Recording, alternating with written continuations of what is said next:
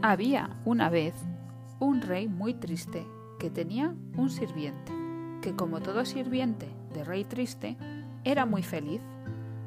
Todas las mañanas le traía el desayuno y despertaba tarareando alegres canciones. Una sonrisa se dibujaba en su distendida cara y su actitud para con la vida era siempre serena y alegre. Un día el rey lo mandó a llamar. Paje, le dijo, ¿cuál es el secreto? ¿Qué secreto, Majestad? ¿Cuál es el secreto de tu alegría? No hay ningún secreto, Alteza. No me mientas, paje. He mandado cortar cabezas por ofensas menores que una mentira. No le miento, Alteza. No guardo ningún secreto. ¿Por qué estás siempre alegre y feliz? ¿Por qué? Majestad, no tengo razones para estar triste. Su Alteza me honra permitiéndome atenderlo. Tengo mi esposa y mis hijos viviendo en la casa que la corte nos ha asignado. Somos vestidos y alimentados. Y además, Su Alteza me premia de vez en cuando con algunas monedas para darnos algunos gustos. ¿Cómo no estar feliz? Si no me dices ya mismo el secreto, te haré decapitar, dijo el rey. Nadie puede ser feliz por esas razones que me has dado. Pero, Majestad, no hay secreto. Nada me gustaría más que complacerlo, pero no hay nada que yo esté ocultando. Vete, vete antes de que llame al verdugo. El sirviente sonrió hizo una reverencia y salió de la habitación real. El rey estaba como loco. No consiguió explicarse cómo el paje estaba feliz viviendo de prestado, llevando ropa usada y alimentándose de las sobras de los cortesanos. Cuando se calmó, llamó al más sabio de sus asesores y le contó su conversación con el sirviente. ¿Por qué él es feliz? Ah, Majestad, lo que sucede es que él está fuera del círculo. ¿Fuera del círculo? Así es. ¿Y eso es lo que le hace feliz? No, Majestad. Eso es lo que no lo hace infeliz. A ver si te entiendo. Estar en el círculo te hace infeliz. Así es. ¿Y cómo salió?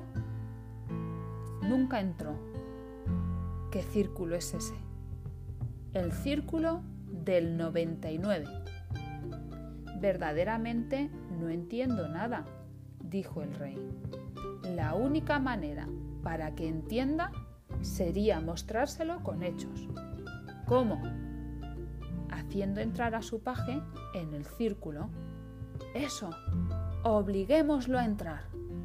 No, Alteza, Nadie puede obligar a nadie entrar en el círculo del 99.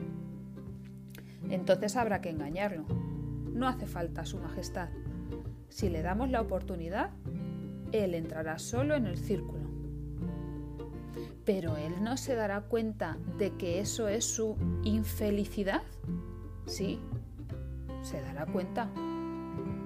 Entonces no entrará. No lo podrá evitar dices que él se dará cuenta de la infelicidad que le causará estar en el círculo y de todos modos entrará en él y no podrá salir? Así es, Majestad. ¿Está dispuesto a perder un excelente sirviente para poder entender la estructura del círculo? Sí, lo estoy. Esta noche le pasaré a buscar debe tener preparada una bolsa de cuero con 99 monedas de oro, ni una más ni una menos, 99. ¿Qué más? ¿Llevó a los guardias por si acaso? Nada más que la bolsa de cuero, Majestad, hasta la noche. Hasta la noche. Esa noche, el sabio pasó a buscar al rey. Juntos entraron en los patios del palacio donde viven los sirvientes y se ocultaron cerca de la casa del paje. Allí esperaron el alba. cuando se encendió la primera vela. Dentro de la casa, el sabio cogió la bolsa con las monedas de oro, le sujetó un papel que decía, Este tesoro es tuyo, es el premio por ser un buen hombre. Disfrútalo y no cuentes a nadie cómo lo encontraste. Y la dejó en la puerta del sirviente.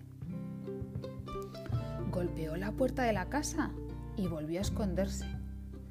Cuando el paje salió, el sabio y el rey se escondieron detrás de unos arbustos que había delante de la puerta. El sirviente vio la bolsa, leyó el papel, agitó la bolsa y al escuchar el sonido metálico se estremeció. Apretó la bolsa contra el pecho, miró hacia ambos lados de la puerta y entró a su casa. Entonces el rey y el sabio se acercaron a la ventana de la casa del paje para ver la escena. El sirviente, que había cerrado con fuerza la puerta, arrojó al suelo todo lo que había sobre la mesa de la cocina, dejando solo una vela que la iluminaba. Se sentó y vació el contenido de la bolsa. Sus ojos no podían creer lo que veían. Era una montaña de monedas de oro. Él, que nunca había tocado una de esas monedas, tenía ante él ahora una montaña de ellas.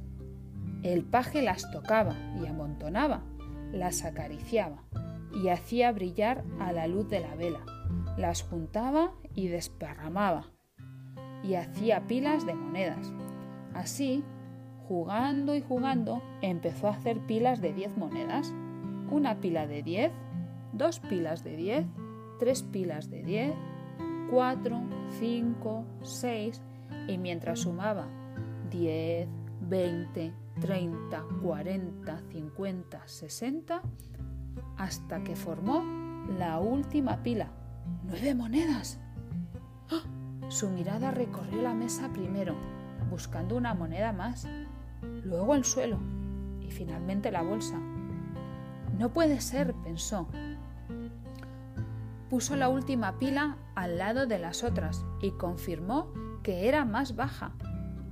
Me han robado, gritó. Me han robado.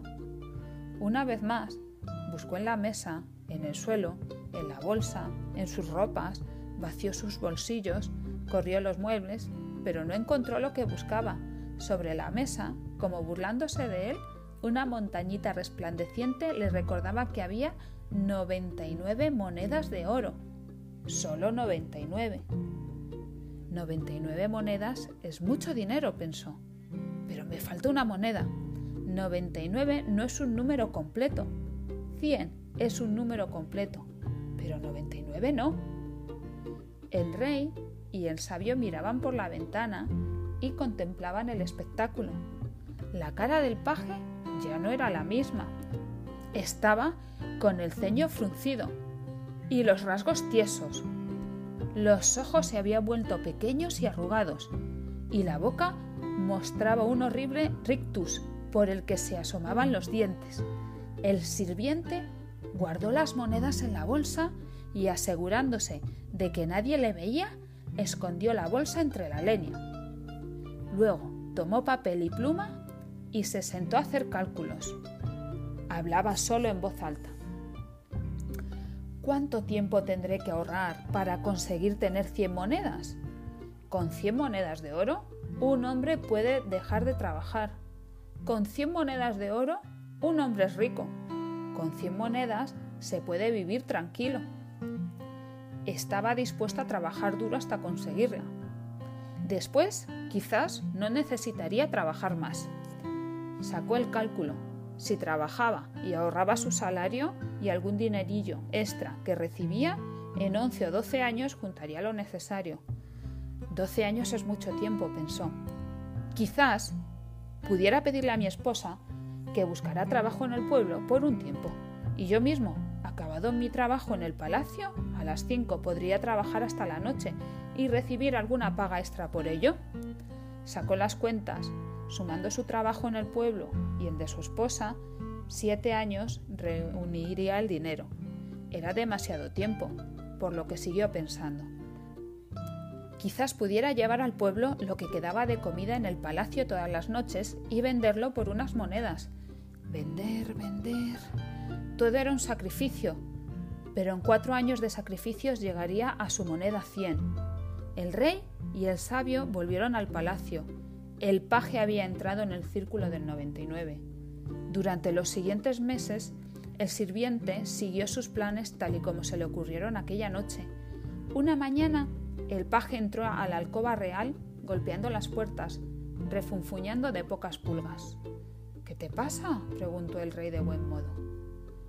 Nada me pasa, nada me pasa. Antes, no hace mucho, reías y cantabas todo el tiempo. Hago mi trabajo, ¿no?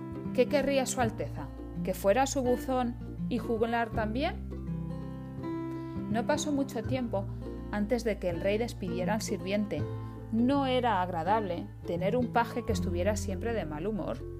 El paje había aprendido lo que era el materialismo. Nos han hecho creer que la felicidad vendrá cuando uno pueda completar lo que le falta. Y como siempre nos falta algo, hasta el próximo encuentro, aquí en Te cuento un cuento.